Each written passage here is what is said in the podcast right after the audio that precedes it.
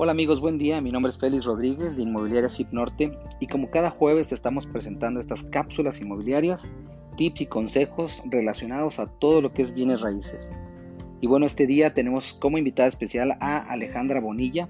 Ella es broker hipotecario y ella nos va a platicar primeramente qué es un broker, cuál es su función, qué es lo que hace y también nos va a platicar algo de los créditos hipotecarios.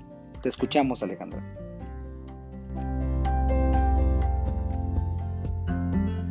Hola, ¿qué tal? Mi nombre es Alejandra Bonilla y soy broker hipotecario.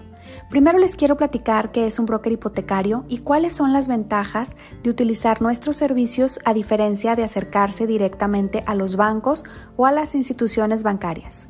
Nosotros como brokers estamos regulados por la Asociación de Broker Hipotecarios y como brokers podemos analizar en un solo lugar sin que usted tenga que estar saliendo de su casa o lugar de trabajo, revisando la mejor opción o más bien dicho, el traje a su medida, ya que nosotros trabajamos con todos o las mejores instituciones bancarias y pues no lo sometemos a ningún proceso de venta, que es lo que pasa directamente en los bancos. Revisamos cuál es la mejor opción para nuestros clientes y también la, la mayor ventaja es que nuestro servicio es gratuito, ya que a nosotros nos pagan los mismos bancos.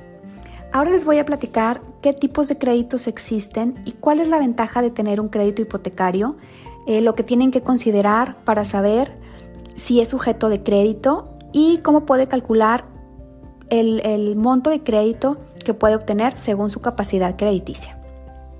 ¿Ok? Pues existen diferentes tipos de crédito en los cuales, por ejemplo, están las tarjetas de crédito las cuales representan un instrumento de deuda y no de inversión, al contrario de los créditos hipotecarios, que sí son una inversión y representan el adquirir un activo que tendrá una plusvalía incrementando mi patrimonio al adquirir un activo. Ahora, hoy por hoy, eh, los créditos hipotecarios están viviendo un buen momento en cuanto a las tasas hipotecarias.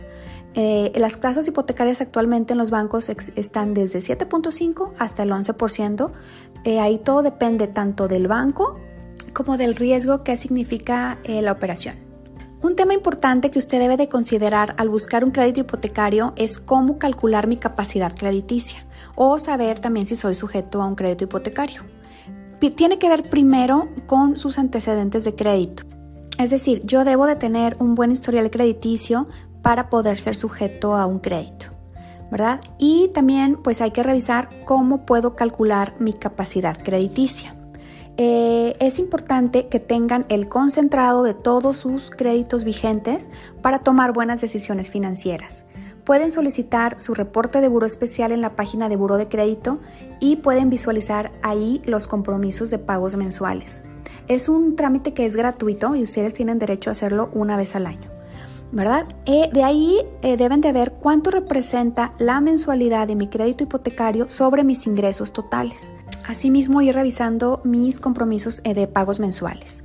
en un estándar internacional puede variar dependiendo de la institución bancaria, ¿verdad? Pero lo ideal es que la mensualidad de mi crédito no rebase el 33% de mi ingreso bruto y que mis deudas mensuales no representen el 40% de mi ingreso ya contemplando la mensualidad del crédito hipotecario, ¿verdad? Eso es lo ideal.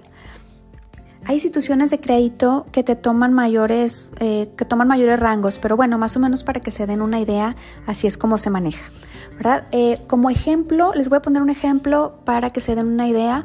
Eh, más o menos por cada millón de crédito, depende de la tasa, depende del banco, etcétera, pero más o menos es 10 mil pesos por cada millón, es lo que tienen que ustedes considerar. Entonces, por cada 10 mil pesos, si, si, el crédito es de un millón eh, y la mensualidad es de 10 mil pesos, usted debe, de, usted debe de estar considerando que su ingreso sea lo triple, es decir, 30 eh, mil pesos, ¿verdad? Más o menos para que se den una idea.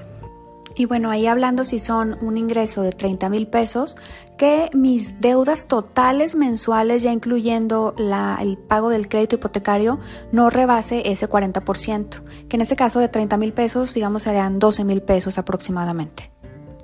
Así es como podríamos mantener unas finanzas sanas.